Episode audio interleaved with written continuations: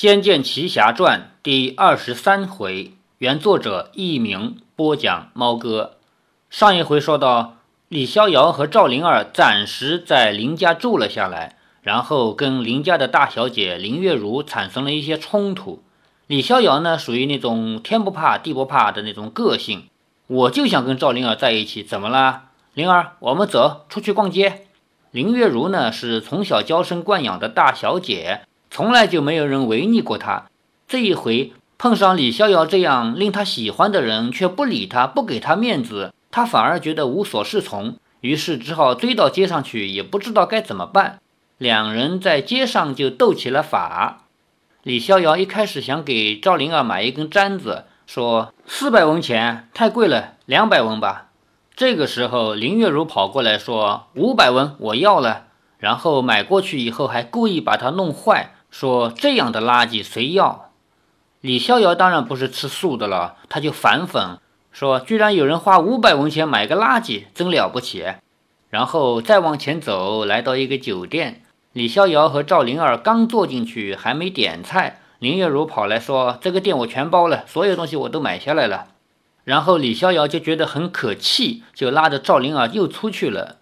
林月如也气愤地站起来，就要追出去。店小二说：“姑娘，您买的东西。”林月如很愤怒，说：“全给我倒掉！”便头也不回地走出店门。见到李逍遥和赵灵儿拉着手，气氛温馨地慢慢走着，他更是气得胸中有如火烧。但是不知怎样，这种气氛里却带着一种叫他无法呼吸的难过，好像小时候受了委屈，忍不住便想投入母亲怀里大哭一场。那种带着几分酸楚的心情。自从母亲去世以后，便没有人这么疼爱自己。父亲虽然极为宠他，但是父亲的宠与母亲那像是运着他的心肠的温柔贴心是全然不同的。因此，多年以来，林月如已经忘了温暖纤细的情感表现，只会直来直往，想笑就笑，想生气就生气。在这里呢，小说很好的补了一个林月如性格来源，因为在游戏里面我们就知道林月如是大拉拉的性格，直来直去的，我们也从来不会考虑这是为什么。作为小说作者在这里补了一个原因，是因为林月如从小没有母亲。当然了，在游戏里面确实也没有提到过林月如有母亲，应该确实是没有母亲的。但是我们一般来说，作为游戏玩家来说，不会往这个方面来想想。小说作者嘛，他会想得更多一些，想得更全面一些。林月如咬着牙跟在他们身后。李逍遥这回带赵灵儿进了一间大饭铺，想你林大小姐再有钱，也不能出手就包下一间饭店一整天的东西吧？他们两个人一坐下，林月如后脚便跟了进来，镜子坐在他们附近的一个大桌。店小二忙上前说：“小姐，这一桌是给十个人用的。”您换个雅座如何？林月如伸手一拍，将一大锭银子放在桌上，怒道：“我就要这桌！”那店小二见他出手阔绰，不敢怠慢，说：“是是，这间饭铺不小，跑堂的就有好几个。有人招呼了李逍遥和赵灵儿，他们点了些苏州有名的小点心，又叫沏上一壶好茶，这才放下了心。林月如应该是玩不出什么花样了。不料等他们回头一看，林月如桌上竟已经送上一大堆山珍海味，赵灵儿低声地问：“他吃得了那么多吗？”李逍遥说：“别理他，这个烧麦看起来很好吃的样子，你尝尝看。”赵灵儿吃了一点，虽觉没什么特别，但是难得是李逍遥这样温柔体贴，便笑着点点头，说：“真好吃。”大桌的林月如来了一小片炒鲈鱼片，只吃了一口，便呸的吐了出来。说这是什么东西，难吃死了！赵灵儿望着他，李逍遥有点生气起来了。旁边有一桌这样的客人，谁还吃得下？接着林月如又舀了一时菇菜羹，只喝了一点点，便皱眉说：“呸呸呸，这种菇菜根本就不能吃。”他吃一样挑剔一样，简直是把这一间店说得一无是处。李逍遥冷笑着，暗想：这不是财大气粗吗？看一会儿，人家厨师怎么教训你？果然，没多久，这间店的厨师便气冲冲地走了出来。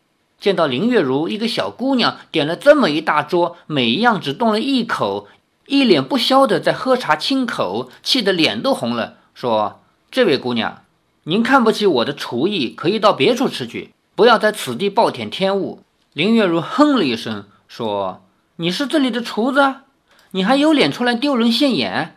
暴殄天物的是你，不是我。”厨师说：“你说什么？”林月如说：“别的不说。”你把这半干汤做成这样，不是暴殄天物吗？好，我倒要听听你怎么个不满意。林月如说：“你把斑鱼的肉跟肝味儿都混在一起，这怎么吃啊？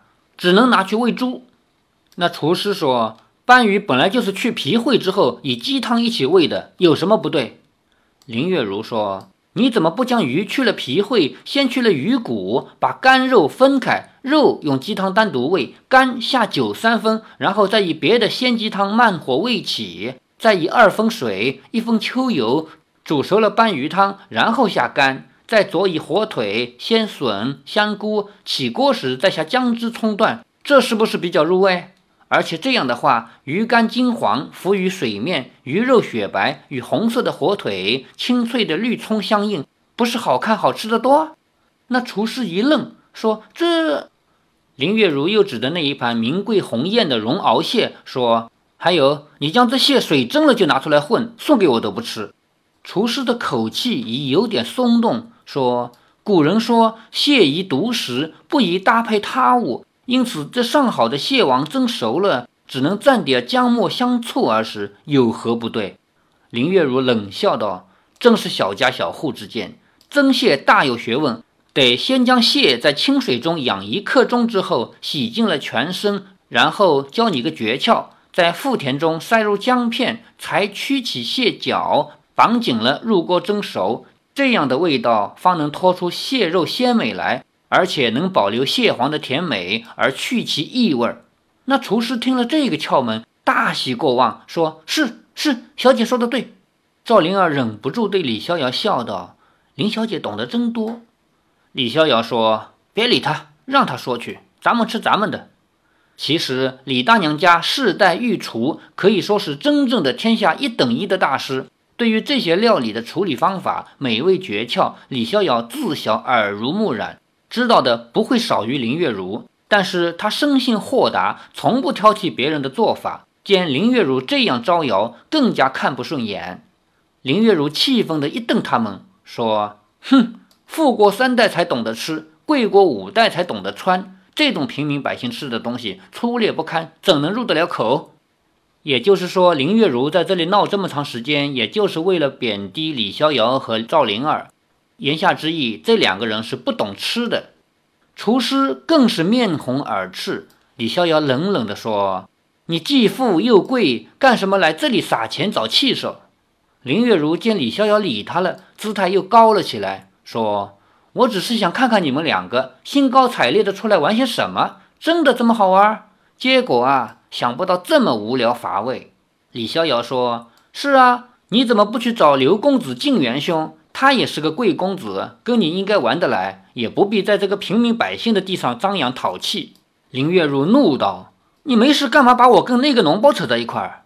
眼看两个人又要吵起来，赵灵儿起了身说：“林小姐，你别生气，不如过来跟我们一块儿用点心吧。”李逍遥叫道：“谁要跟他一桌？”林月如也叫道：“我才不稀罕呢。”赵灵儿走了过去，温柔地拉起林月如的手说。如果这么多东西你都不爱吃，那么我们坐一块儿，或许就觉得好吃了。我以前吃不下东西时，我姥姥就会和我说笑，说着说着，不知不觉就吃了许多。有人陪着吃东西才香呢。林月如一愣，甩了他的手，说：“我我不要你同情我。”但是话才说完，却突然间哽咽了，眼泪也流了下来。林月如趴在桌上哭了起来，说。我不要你同情我，我恨你这样。赵灵儿说：“我我不是同情你，逍遥哥哥老是在激你生气，所以我很想赔个不是。我若是不够资格，就叫他来向你赔罪，是他不对。”李逍遥本来十分不服，可是他也没想到林月如会哭了起来，不禁有点手忙脚乱，说：“好了，你别哭了，我……哎，是我不对，我乱说话，可以了吧？”林月如擦了擦眼睛，怒视着李逍遥说：“我才不稀罕你道歉。”赵灵儿硬是把林月如拉到他们这个小桌来说：“常说一笑泯恩仇，又没什么大不了的事，干嘛吵架呢？”逍遥哥哥，你的嘴这么尖酸，我也会怕。李逍遥闷哼了一声，说：“你倒帮起外人来了。”赵灵儿叹了口气，说：“我们三个。”一个姓李，一个姓林，一个姓赵，都是天南地北，合得来便是一家人，合不来便是外人。我不喜欢这样吵吵闹闹的，有话就好好的说，不是很好吗？林月如反而不好意思了，低声说：“嗯，灵儿姑娘，你今年多大了？”赵灵儿说：“我十六了，你呢？”林月如说：“你小我两岁，灵儿妹子。”赵灵儿很高兴地说：“那我该叫你一声姐姐。”林月如近看赵灵儿，才惊于她如此的美貌，说：“灵儿妹妹，你你长得真俊，人品又好，怎么跟这个小贼在一块儿？真是不配。”李逍遥说：“喂，这一回我可没惹你啊，是你先挑起战火的。”林月如瞪他说：“谁叫你要把我跟刘静元说在一起的？”赵灵儿忍不住笑了，说：“你们两个怎么一交锋就是吵？”听说这也是要修好几辈子的呢。李逍遥一翻白眼说：“有这一辈子就够了，我还跟他认识几辈子，倒了几辈子的霉啊。”林月如说：“谢了，这也是我要说的呢。我认识你真是三生有幸，这辈子不幸。”你，赵灵儿笑了。我知道了，你们前几辈子都是说相声的搭档啊。李逍遥和林月如还要再吵，话到口边，果然觉得两个人的吵法简直是在说相声，忍不住都同声一笑。在这里呢，提一下，相声这种曲艺形式，其实一直到清朝的后期才产生的。我们中国古代的曲艺形式啊，绝大多数一直到清朝，就比如说戏曲吧。在虽然元朝就有元曲，但是那个是萌芽状态。戏曲的真正发扬是在清朝的初年，昆曲嘛。后来昆曲发展出来以后，又在它的基础上诞生了很多其他不同的曲种。昆曲被称为百戏之祖，也就是说，其他的那些地方戏基本上都是由昆曲分支发展出来的。一直到后来慈禧年间，京剧才形成。我们中国的戏曲文化一直到这个时候才发展到比较高的一个阶段。而其他曲艺，比如说说书，说书呢出来的比较早，在宋朝就有，但是当时的说书呢没有后来这么多的故事。当时主要还是说一些历史小故事，比较小的小段落。后来呢，因为到了明朝呢，有很多人开始写话本嘛，诞生了小说这种书面的形式。真正的曲艺形式的说书、说相声这些，也要到清朝才会发展出来。所以，这个《仙剑奇侠传》的游戏和小说呢，它故事背景虽然不明确啊，不管是游戏还是小说，都没有提它的故事发生在什么年代，但是怎么看都不像是清朝。所以这里面提到相声，这个明摆着是作者呢，呃，随便扯了一个东西进来。我们没有必要去要求作者一定要按照什么什么样的规律来写，这里面有些瑕疵也就无所谓了，我们就一读而过吧。直到夜里，三个人才有说有笑的回来，见他们三人居然气氛如此融洽，林家的仆人婢女都十分意外，不知道究竟是怎么一回事儿。也就是说，出去之前在家里吵了个天翻地覆，出去以后到夜里回来，居然这么融洽。回来时，赵灵儿已经显得十分疲惫，林月如被林天南叫去了，便只有李逍遥照顾着赵灵儿。赵灵儿被婢女们服侍上床以后，李逍遥坐在了床边，说：“你怎么了？看你脸色似乎不太好。”赵灵儿说：“我胸口很闷，有点头疼。”不过不碍事的，李逍遥摸了摸他的额头，是有点烧，急忙说：“哎呀，病了可就不好了。”赵灵儿仰着脸望着天花板，不知在想什么，一会儿才转头说：“逍遥哥哥，你还记不记得姥姥死的时候对你说的话？李逍遥柔声地说：“我怎么会忘呢？你放心，我会照顾你的，直到找到你娘为止。我答应过的事，绝不后悔。”赵灵儿说：“可是，嗯，你想说什么？”李逍遥问道。赵灵儿说：“可是，如果我是是什么？”赵灵儿欲言又止，说：“我也不知道。这两天我心里总是怪怪的，好像……”变成了不是我自己，我也不知道是怎么了。赵灵儿突然眼泛泪光，李逍遥惊道：“你真的这么不舒服吗？我马上请林前辈替你叫个大夫。”赵灵儿拉住李逍遥说：“不，不必了，我不是身体不舒服，是心里害怕。逍遥哥哥，你再说一次，说什么？说说你不会离开我，不会让我又变成一个孤单的人。”李逍遥俯下身来亲吻了他一下，才说：“我绝不会离开你，不会让你孤单一个人的。”赵灵儿苍白的脸露出了一丝不安的微笑，说：“这样我就好多了。”李逍遥只当她是女孩子的多心与多愁，不以为意，说：“嗯，那就好，别胡思乱想了，真是个傻丫头，早点睡，明天一早我再陪你去街上玩。”赵灵儿握着李逍遥的手，慢慢的闭眼睡了下去。直到赵灵儿睡着了，李逍遥才慢慢抽出手，伸了个懒腰。本来他想像平常那样和赵灵儿共处一室，可是后来想想，这毕竟是在别人家里，自己和灵儿虽说是将来的夫妻，现在也还没成婚，名不正言不顺，还是守个礼法较为妥当。李逍遥悄然起身走了出去。丫鬟秋菊迎上前来说：“姑爷，老爷请你去一趟。”李逍遥说：“请带路。”秋菊带李逍遥走到前厅，前厅的人不少，除了一些亲客之外，管家也在。林天南和一名布衫老头正在谈话，像是十分投机。见到李逍遥，林天南便笑了，说：“贤婿，快来，告诉我你的生辰年月。”李逍遥说。我是乙丑年腊月十九辰时出生的。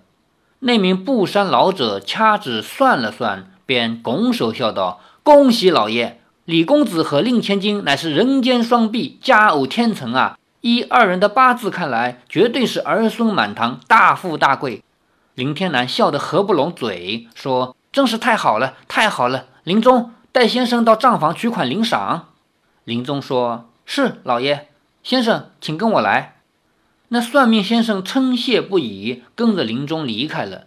一群亲客们便纷纷向林天南道喜。林天南捂着须，笑着：“呵呵呵呵，我就知道，我一见李少侠就感到有缘。”他转看李逍遥，一手按着李逍遥的肩，说：“贤婿，我林家人丁单薄，往后就要靠你和如儿多多替我们林家添壮丁了。”哈哈哈哈！李逍遥又窘又为难。只想问他到底派人去见婶婶了没有？他感到再这样待下去，搞不好林天南已经自我催眠，认定他是女婿了。到时候就算婶婶说不许，或许林天南也听不下去。一名美貌的丫鬟上前说：“禀老爷，小姐请姑爷去一趟。”林天南指着李逍遥，转身对亲客们说：“你们看看，有缘了不是？这么对眼，难分难舍的，就不想理我这个老爸爸了。”众亲客们也笑道：“林老爷，你是貌似不欲然，实乃生喜之。就是说，你看起来好像不高兴的样子，其实心里高兴的呢。您又得了个半子，天性之，天性之。半子嘛，就是半个儿子，一直有这个说法，说女婿是半个儿子嘛。”林天南见李逍遥不安的样子，摆手说：“去吧，我们这些老家伙不占你们年轻人的时间了。”李逍遥道了声告辞，由那丫鬟领了下去。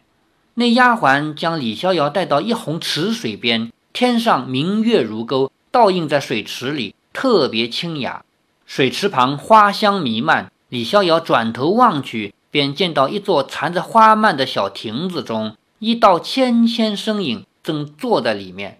那丫鬟下足笑道：“姑爷，小姐在玫瑰亭中等你呢，还不快去？”李逍遥应了一声，走上前去。整座凉亭外种满了一齐一齐的各种玫瑰花，有些则是蔷薇，攀着凉亭生长，在月光下美得近乎神秘。两位小婢提着灯笼照路，李逍遥步上石阶，抬头一望，不禁愣了。林月如细心梳妆打扮过，身上穿着轻薄的罗衫珠裙，长长的秀发挽成微髻，她娇羞的微微别过了脸，发上的步摇轻轻晃动着，烛光的金灿照在她的脸上。更增添了华艳。李逍遥没想到她如此之美，一时之间真的是目瞪口呆。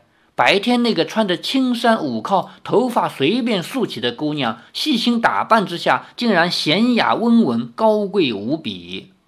这一小段情节呢，在游戏里的确是有的。游戏里边没有前面这一段在街上闹的这一段，比武招亲以后，李逍遥被迎到家里面。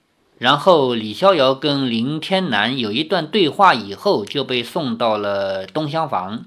然后呢，玩家控制着李逍遥出来走走呢，既可以直接去西厢房找林月如，发现她身体不太好，脸色发白，没有劲儿。你也可以在院子里面找到林月如，发现林月如这个平常不注意穿着打扮的人，今天居然穿得很美，还问她我美不美。当然，这个作为支线情节，你可以绕过去的。也就是说，在游戏里面有一些情节，你如果不去到处走走看看的话，它不会发生，也不会影响结局。